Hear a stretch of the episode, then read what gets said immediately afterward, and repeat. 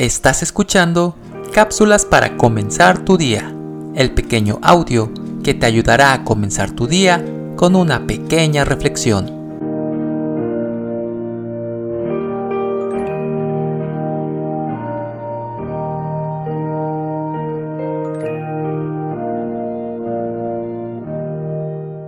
La institución de la Cena del Señor se da en el contexto de la celebración de la Pascua, en la que el pueblo de Israel festejaba el día en que Dios lo sacó de la esclavitud de Egipto. La celebración de los panes sin levadura y la Pascua se habían unido desde tiempo atrás antes de la llegada de Jesús.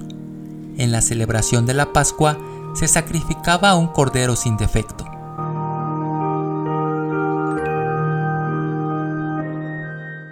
Pedro y Juan recibieron el encargo de hacer los preparativos de la cena. Jesús les dijo, Id, preparadnos la Pascua para que la comamos.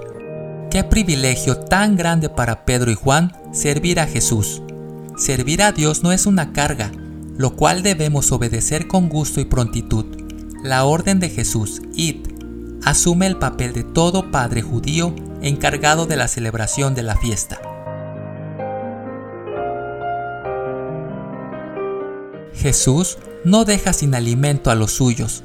Por otro lado, pondría fin a la celebración de la Pascua para dar paso a la Cena del Señor. El antecedente de la Cena del Señor es la Pascua.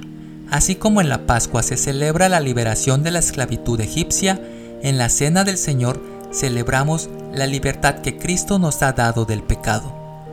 Lo que debe ser para todo hijo de Dios una verdadera fiesta.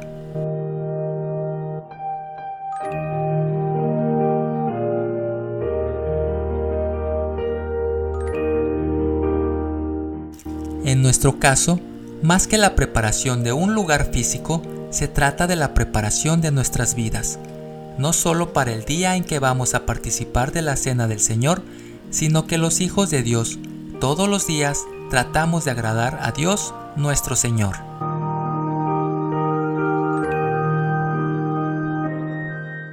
La Biblia dice, y Jesús envió a Pedro y a Juan diciendo, Id, preparadnos la Pascua para que la comamos. Lucas capítulo 22, verso 8.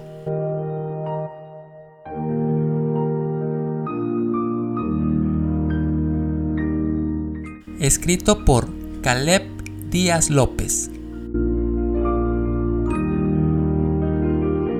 Soy Moisés Nava. Que tengas un excelente día.